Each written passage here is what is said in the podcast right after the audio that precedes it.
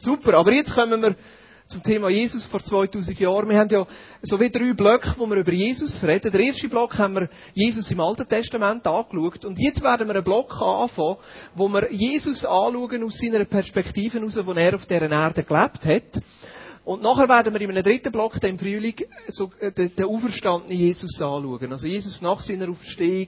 Ähm, aber jetzt gehen wir so ein bisschen wie rein ins Thema, der, der, der, der Jesus als Mensch auf dieser Erde äh, nach Weihnachten. Ähm, und ich werde, so wie die erste Predigt einleiten, einfach so ein bisschen euch, und wahrscheinlich kommt es ein bisschen geschichtlich über und vielleicht fühlt ihr euch dann zurückversetzt ein bisschen in die Schule. Aber gleich euch ein bisschen die Zeit von Jesus näher zu bringen. Weil viele Sachen verstehen wir erst, wenn wir das Umfeld vom Neuen Testament verstehen. Aber zuerst noch ein paar Gedanken einleitend. Eigentlich ganz grundlegend und gleich so wichtig. Unser Bild, das wir von Gott haben, prägt unser Glauben und damit auch unser Leben. Unser Bild, das wir von Gott haben, prägt unser Glauben und damit auch unser Leben. Also unser Leben, unser Glauben ist ganz entscheidend davon abhängig, wie wir Gott sehen. Es gibt Leute zum Beispiel, die sehen Gott als einen bösen, strafenden Gott. Vielleicht nicht unbedingt, also die meisten von uns können nicht das ganz auf den Punkt bringen und sagen, so stelle ich mir Gott vor oder das ist Gott für mich. Aber gleich, teilweise gibt es Menschen, die haben wie so ein bisschen in ihrem Sein, ihrem Wesen das Bild von einem, von einem strafenden Gott, von einem strengen Gott. Gerade auch Menschen, die vielleicht katholisch aufgewachsen sind, die das mitbekommen haben. Oder Menschen, die, die sehr gesetzlich aufgewachsen sind, die vielleicht einen strengen Vater haben, der ihnen immer wieder gesagt hat, uh, und wenn du nicht folgst, dann. Oder, hey, wenn du das machst, Gott wird dich strafen. Das prägt natürlich den Glauben. Das prägt das Gottesbild, prägt den Glauben und gleichzeitig prägt das unser Leben. Was ist denn, wenn ein Unfall passiert? Was ist, wenn man plötzlich krank ist? Oder was ist, wenn man einen Bock macht im Auto? Da habe ich gehört, für Frauen vor allem schlimm, weil sie sich dem Mann nicht getrauen zu sagen. Was ist denn da, was passiert nachher? Ja, wir denken, ja, das ist sicher, ich sicher irgendetwas falsch gemacht. Das ist die Strafe von Gott. Ja, sicher, was, was ist falsch in meinem Leben? Was ist nicht in Ordnung? Dass das so ist. Und eigentlich können wir das zurückführen auf ein nicht ganz richtiges Bild von Gott. Oder wenn jemand das Bild von Gott hat, von einem distanzierten Gott, Gott, der weit weg ist. Da gibt es zwei Richtungen, wo man gehen kann. Die eine geht nachher in die Richtung, wo sie krampfhaft versuchen, dem Gott zu gefallen und irgendwo dem Gott, der weit weg ist, irgendwo gerecht zu werden. Und die anderen sagen, ja, es spielt ja keine Rolle, wenn ich lebe, Gott ist weit weg und hat eh nichts mit meinem Alltag zu tun. Aber da, wo, wo eigentlich das Christsein ausmacht, dass Gott nöch ist und sich für mein Leben interessiert und Teil von meinem Alltag will sein, wird nicht passieren. Und wieso nicht? Weil, wie ein falsches Gottesbild zugrunde liegt. Also, es ist ganz entscheidend, wie wir Gott sehen. Es ist ganz entscheidend, was wir für ein Gottesbild haben. Und in dem Sinne müssen wir auch vorsichtig sein, dass wir Gott nicht in unserem Ebenbild erschaffen sondern immer wieder neu dem Gott begegnen und zulassen, dass er uns aufzeigen kann, wie er ist. Und der erste Ort, wo wir herausfinden können, wie Gott ist, ist im Leben und in der Botschaft von Jesus. Im Kolosser Kapitel 1 ist eine fantastische Bibelstelle. Und da heißt es ab Vers 15, der Sohn, und das Jesus gemeint, ist das Ebenbild des unsichtbaren Gottes. Der Erstgeborene, der über der gesamten Schöpfung steht. Denn durch ihn wurde alles erschaffen, was im Himmel und auf der Erde ist, das Sichtbare und das Unsichtbare, Könige und Herrscher, Mächte und Gewalten. Das ganze Universum wurde durch ihn geschaffen und hat in ihm sein Ziel. Er war vor allem anderen da und alles besteht durch ihn. Und er ist das Haupt der Gemeinde, das Haupt seines Leibes. Er ist der Anfang der neuen Schöpfung, der Erste, der von den Toten auferstand, denn nach Gottes Plan soll er in allem den ersten Platz einnehmen. Ja, Gott hat beschlossen, mit der ganzen Fülle seines Wesens in ihm zu wohnen. Und durch ihn das ganze Universum mit sich zu versöhnen, dadurch, dass Christus am Kreuz sein Blut vergoss, hat Gott Frieden geschaffen. Die Versöhnung durch Christus umfasst alles, was auf der Erde und alles, was im Himmel ist. Auch ihr seid darin eingeschlossen. Ich finde vor allem zwei Aspekt interessant, den ich führen habe. Das eine ist der erste Satz, der Sohn ist das Ebenbild des unsichtbaren Gottes, der Erstgeborene, der über der gesamten Schöpfung steht. Jesus ist das Bild, wie Gott ist. Also an, Je an Jesus sehen wir, wie der unsichtbare Gott ist. Es ist schwierig, Gott zu sehen.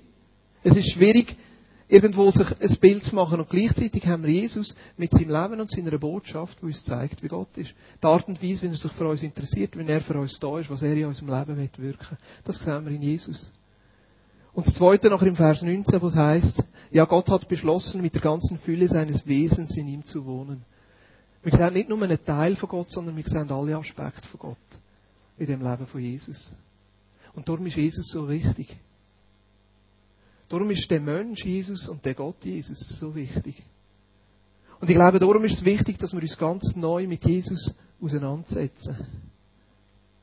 Was prägt unser Jesusbild? Ich würde behaupten, da wo hauptsächlich unser Jesusbild prägt, ist die Lobpreislieder, die wir singen. Geschichten, die wir einander erzählen. Und ich glaube, es ist wichtig, dass wir wieder zurückkommen und unser Jesusbild prägen von den Evangelien. Matthäus, Markus, Lukas und Johannes. Und uns ganz neue Zeit nehmen und den Jesus neu entdecken. Ganz neu uns Zeit nehmen und die Geschichten von Jesus auf uns wirken und noch einmal hergehen und sagen, Jesus, ich will dich neu entdecken. Ich will neu sehen, wie du bist und ich will neu sehen, wie Gott ist. Weil an dir sehe ich, wie Gott ist.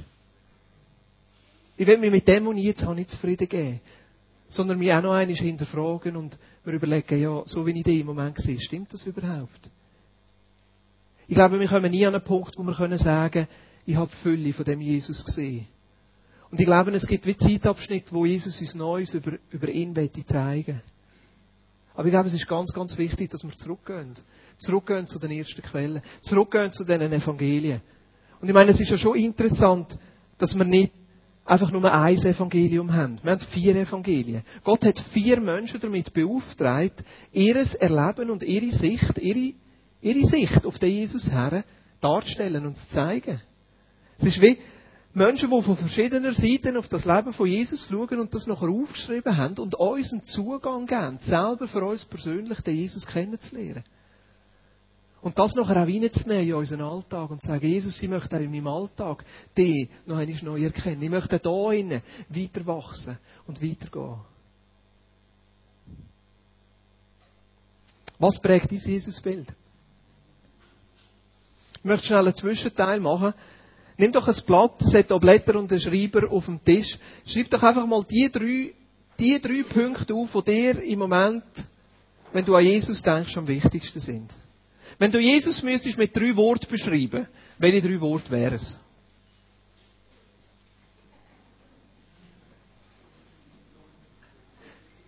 Wer ist Jesus für dich?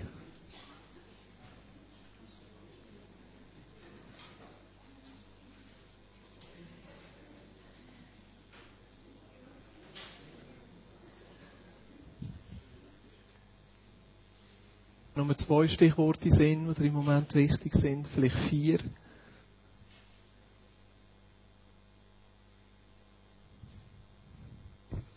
Schnell als Randbemerkung etwas vorstellen. Vielleicht haben Sie es gesehen, wenn wir runtergelaufen sind, es liegen so neue Zettel auf, äh, Minigruppen. Ich habe für mich gemerkt, dass es mir wahnsinnig hilft, mit Menschen zusammen Bibel zu lesen. Und ich habe im Moment mit zwei Menschen, wo ich so eine Minigruppe habe, und da treffen wir uns alle Wochen für eine Stunde. Und wir lesen miteinander in der Bibel. Und zwar, in der Bibel lesen wir jeder für sich, aber wir lesen das Gleiche. Und wir lesen jetzt zum Beispiel in der einen Minigruppe, wo der Matthias und ich machen, lesen wir zehn Kapitel in der Woche. Und wenn jemand von uns die zehn Kapitel nicht schafft, und das gibt es ab und zu, dann lesen wir es noch einmal von vorne. Also, wir lesen es immer wieder, bis beide gleichzeitig das Ganze gelesen haben. Und das ist noch gut, weil wir immer wieder das Gleiche liest und einem dann wieder neue Sachen drinnen auffallen. Und nachher kommen wir zusammen und was wir hauptsächlich machen ist, wir reden darüber, was Gott uns durch das Bibellesen gezeigt hat. Welche Aspekte uns neu aufgegangen sind. Und nachher hat es so, so Fragen, so Kärtchen und anhand von diesen Fragen geben wir uns Rechenschaft und erzählen einander, wie es im Leben geht und wir nehmen uns noch Zeit, um füreinander zu beten. Und ich habe für mich herausgefunden, dass so meine Gruppe für mich jetzt persönlich eine ganz gute Methode ist, um mir zu helfen, einfach wieder ins Wort hineinzugehen. Nicht als Druck, sondern als Lebensstil. Dass mein, mein Glauben und auch mein Gottesbild von der Bibel geprägt ist. Ich habe am Anfang eine relativ klare Aussage gemacht, dass ich mich frage, ob auch unser Jesusbild viel mehr von den Lobpreisliedern prägt ist als vom Neuen Testament. Nimm das einmal mit und überleg dir das für dich selber. Das ist nicht schlecht. Ich glaube, eine, eine, eine, gewisse, eine gewisse Kultur auch unseren Kindern geben wir weiter, über Lieder, über Geschichten, über, über das, was wir weitergeben. Und gleichzeitig sehe ich eine Gefahr drin, dass unser Jesusbild nicht wirklich prägt ist von dem, was Jesus uns geschenkt hat mit dem Neuen Testament.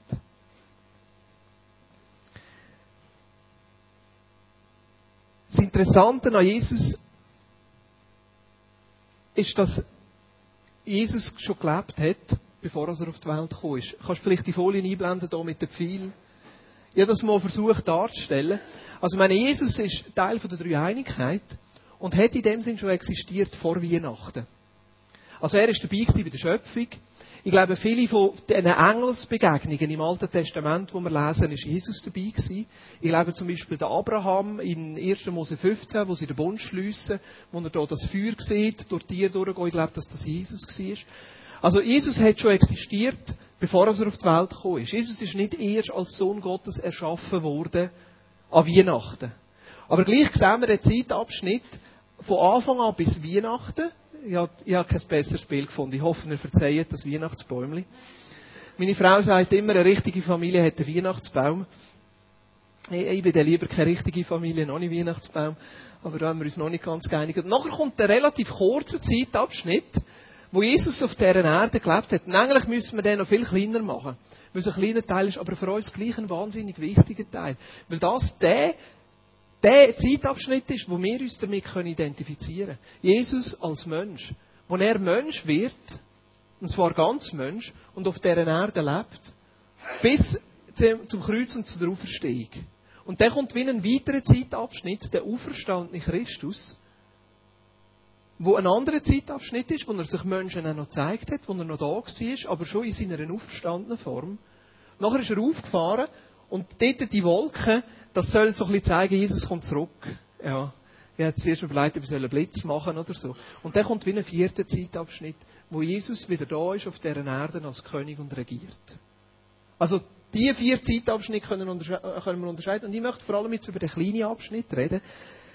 Nämlich, wie ist das für Jesus gewesen, Mensch zu werden? In welche Zeit ist er reingekommen? Und wie können wir uns die Zeit vorstellen?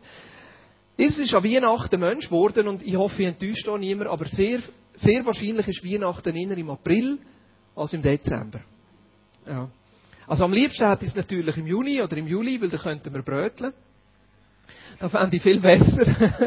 Von die Chinoise ist auch nicht schlecht. Aber äh, ich fände das noch gut, so ein bisschen äh, im Sommer und so. Und dann könnte man für uns Weihnachten feiern. Aber ihr dürft gerne 24., 25. Weihnachten feiern. Es spielt ja eigentlich keine Rolle, in welcher Zeit das ist. Wichtig ist, dass wir eine Zeit haben, wo wir uns daran erinnern, dass Jesus für uns Mensch geworden ist und dass Mensch unter uns gelebt hat.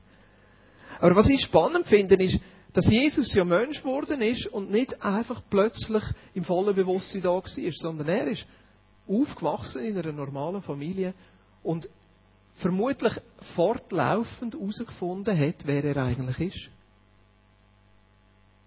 Also, wenn ist sich Jesus bewusst worden, dass er Gottes Sohn ist? Vielleicht hat seine Mutter ihm irgendwann erzählt, wie das mit seiner Geburt passiert ist.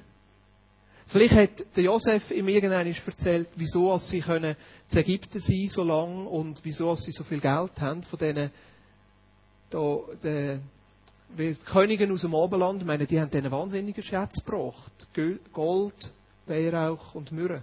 Das sind extrem wohlhabende Sachen gewesen. Also die haben am Anfang relativ viel Geld gehabt. Vielleicht hätte Josef das gebraucht, um sein Zimmereigeschäft anzufangen. Vielleicht ist sich Jesus wie übernatürlich bewusst worden, als er das Alte Testament gelesen hat, dass er ja der Sohn Gottes ist. Also wir haben eine Geschichte aus seiner Kindheit, als er zwölf war, wo er im Tempel ist und, und seine Eltern quasi ihn suchen und er gibt ihnen dort zur Antwort, wo sie ihn wieder treffen, wisst ihr nicht, dass ich in dem Innen muss sein, wo mein Vater ist. Also dort ist er sich, mit zwölf ist er sich bewusst worden, dass sein Vater eigentlich Gott ist. Dass er einen himmlischen Vater hat. Und dass er zu dem dazugehört. Also dort ist sein Bewusstsein langsam da gewesen. Aber was ich das finde, ich glaube, für Jesus ist es gleich gewesen wie für uns.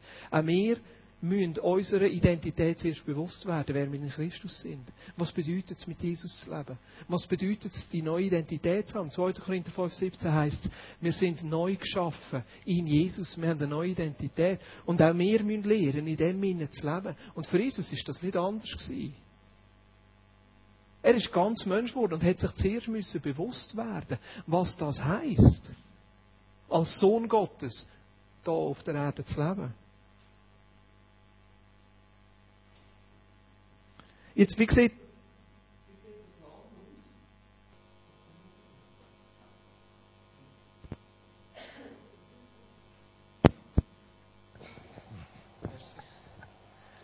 Hier seht ihr eine Folie.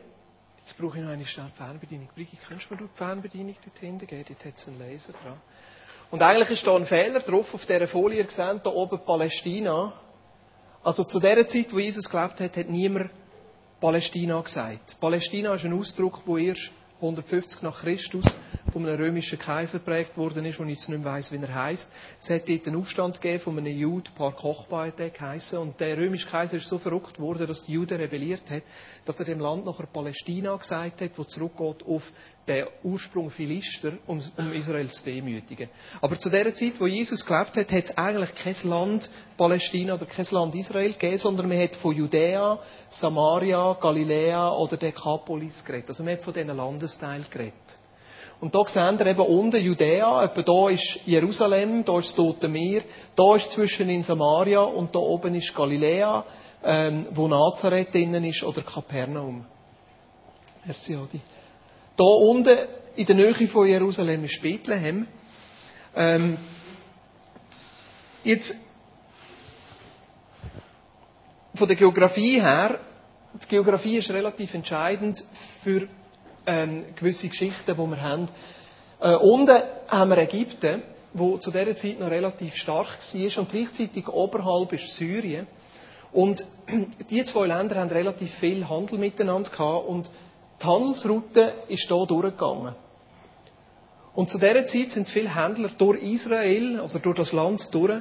Und darum ist die Bevölkerung, die hier gelebt hat, in diesem Gebiet, äh, relativ kulturell, relativ stark Ägypten und Syrien und in dem Sinn auch der griechischen Kultur ausgesetzt gewesen. Also einige von diesen Leuten haben Griechisch können. Auch die Leute hier haben sich ein als etwas Besseres gefühlt, als die anderen Leute, die zum Beispiel hier in der Jordanebene gewohnt haben. Von den Einwohnern her, was denkt ihr, wie viele Leute haben in dieser Zeit in dem Land gewohnt? Das Land ist ein bisschen grösser als die Schweiz.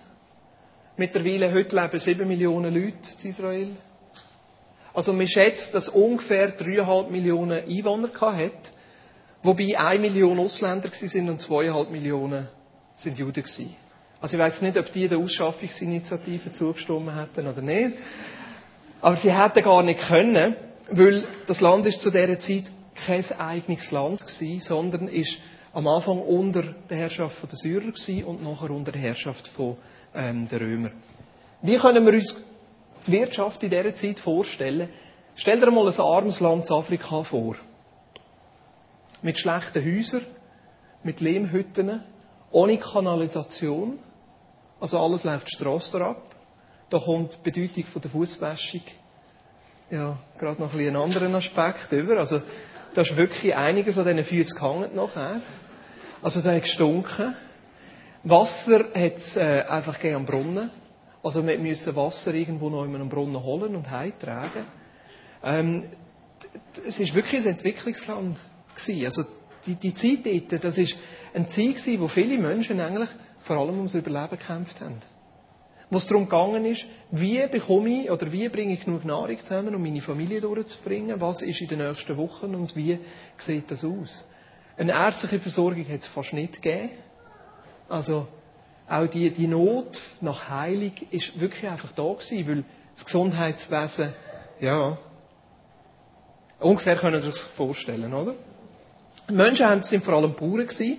Also sie haben Wein, Oliven, Getreide, so Sachen haben sie angepflanzt. Dann hat es Fischer gegeben.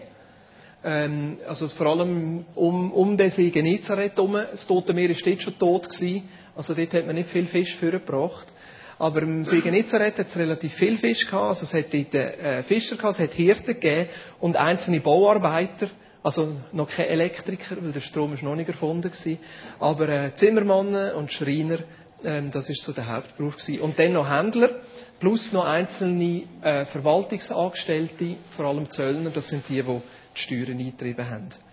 Von der Kultur her ist das Land relativ herausgefordert gewesen, sich zu wehren gegenüber den Griechen. Griechen meine ich vor allem die griechische Kultur. 300 vor Christus hat der Alexander eigentlich das ganze Gebiet eingenommen. Das ganze Gebiet eingenommen.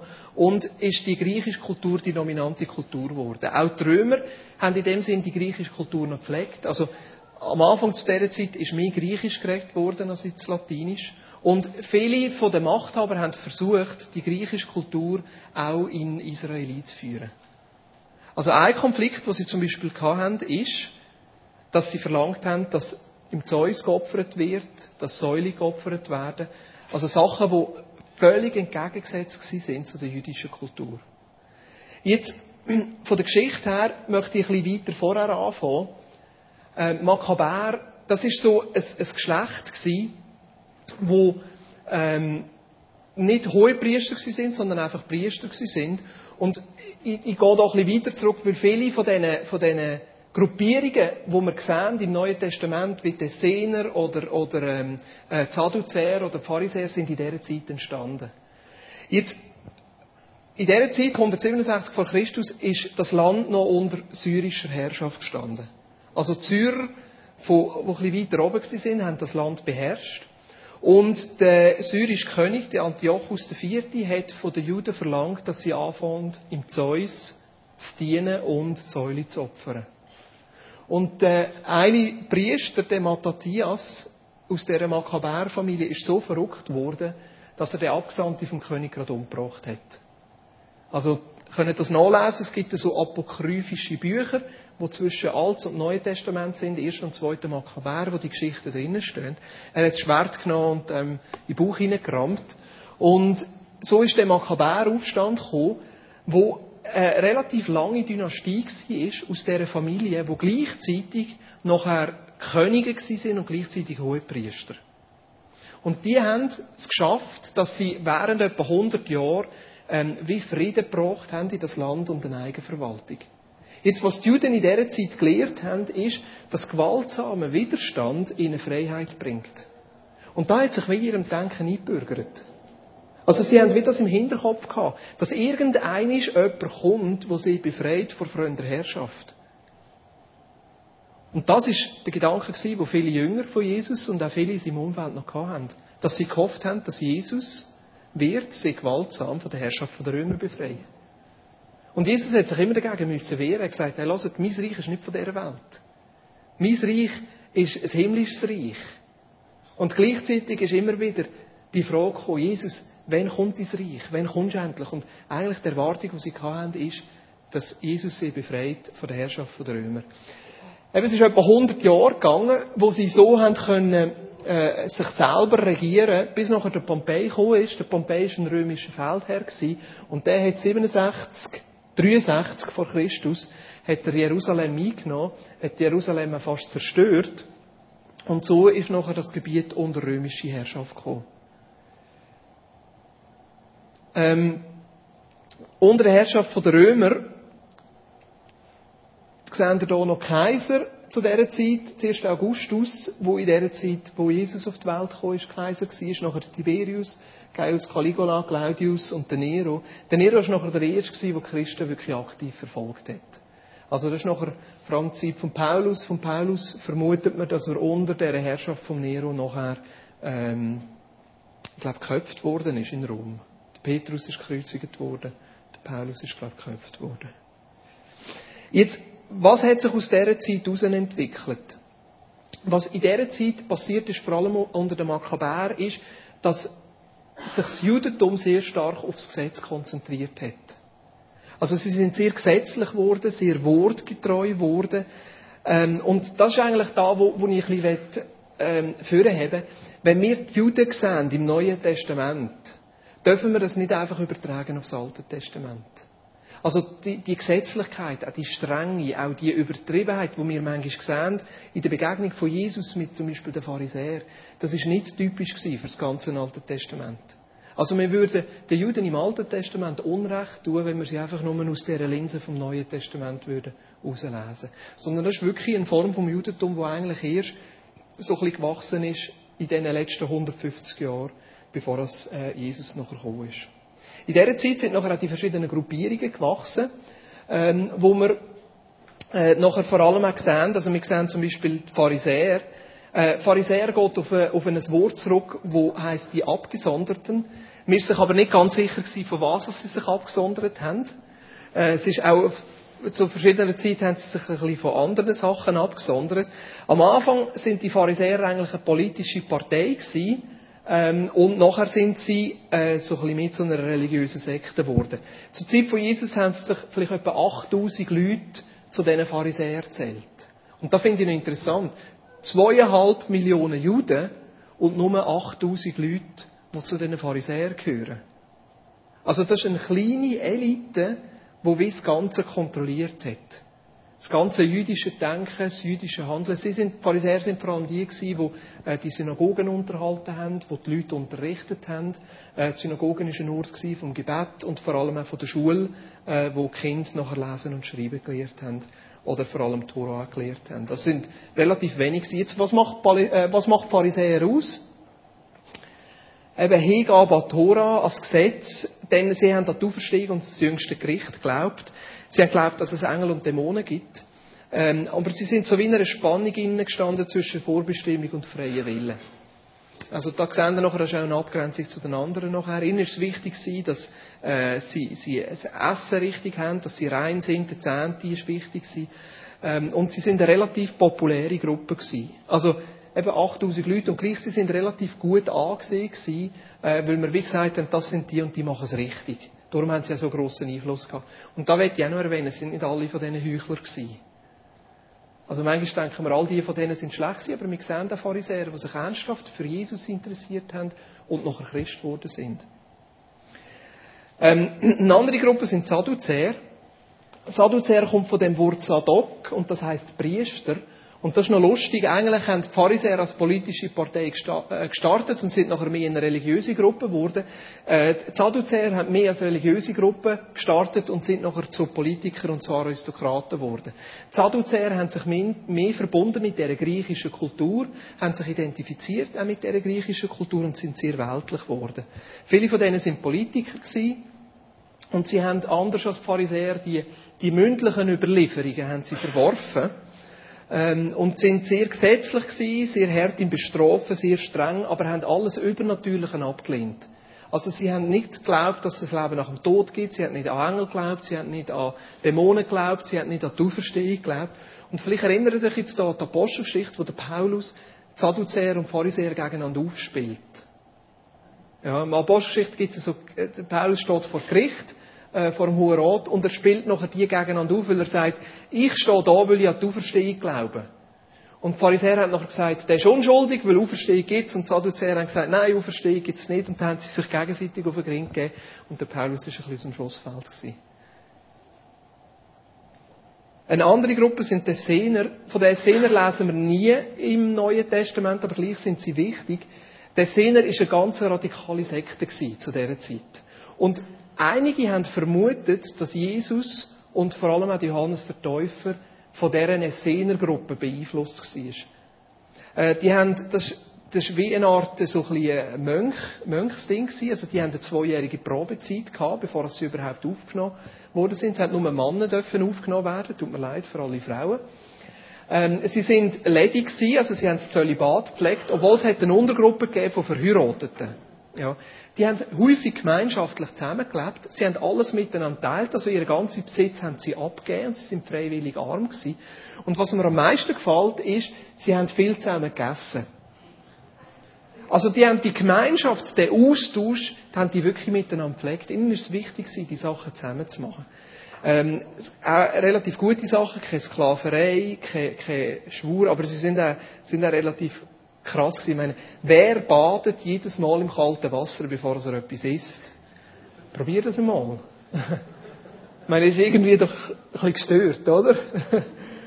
aber eben, Vielleicht ist Johannes der Täufer ein bisschen von denen beeinflusst gewesen, weil er ist nicht verheiratet er hat arm gelebt, er hat Heugümper, ist in der Wüste gewesen, so.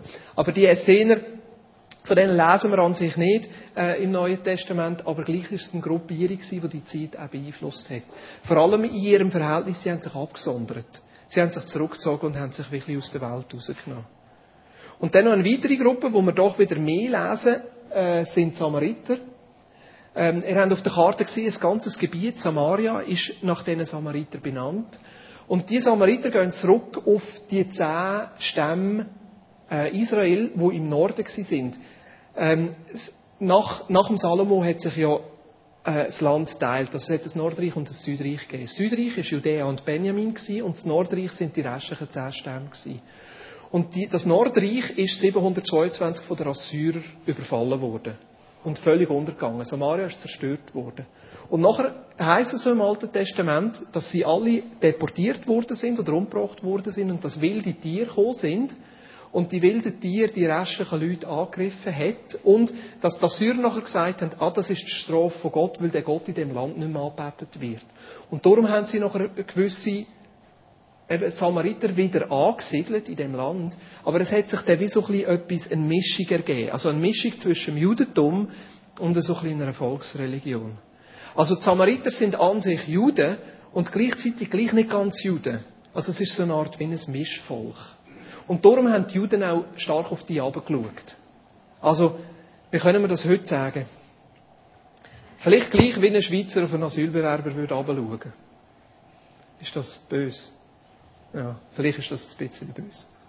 Ja. Aber so ein bisschen eine abschätzige Haltung. So ein, ja, wir sind etwas Besseres, ihr sind etwas Schlechteres. Und darum braucht Jesus da in seinem Gleichnis der barmherzige Samariter. Er nimmt eine Volksgruppe, die verachtet ist, die ausgeschlossen ist. Also, die Juden, ein Jude hat nie mit einem Samariter geredet. Das ist, das, das sind, das sind, das ist, der Abschaum gewesen. Und Jesus nimmt genau das als Vorbild und als Beispiel. Ich möchte kurz so schnell etwas über die Herodianer sagen. Ähm, und nachher höre ich auf mit meinem geschichtlichen Exkurs. Und dann komme ich wieder auf Jesus zurück. Äh, die Herodianer sind wie die Herrscher unter den Römern. Ähm, der erste ist der Herodes der Große und der Herodes der Große ist an sich Jude gewesen, aber aus dem Volk von Edom gekommen. Also er ist ein Idumäer gewesen. Edom ist ein Volk, das wir auch nachlesen können im Alten Testament. Die haben sich eigentlich immer so ein bisschen gegen Israel gekämpft. Aber Herodes war Abstammer von, dem Volk Edom, ein Idumäer, aber er ist zum Judentum konvertiert. Und er ist ein ganz geschickter Politiker und er hat es geschafft, mit den Römern einen Pakt zu machen, dass er quasi König wird von Israel.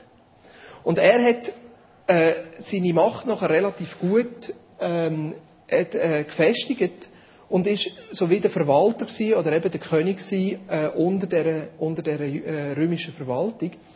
Und er hat das Land doch ein bisschen zu, zu einer Entwicklung gebracht. Also er hat relativ viele Bauprojekte nachher äh, ähm, angestoßen. Also er hat den Tempel wieder erneuert der Tempel, der vorher ziemlich zerstört war, hat er wieder erneuert. Das ist ja über seine Zeit ausgegangen.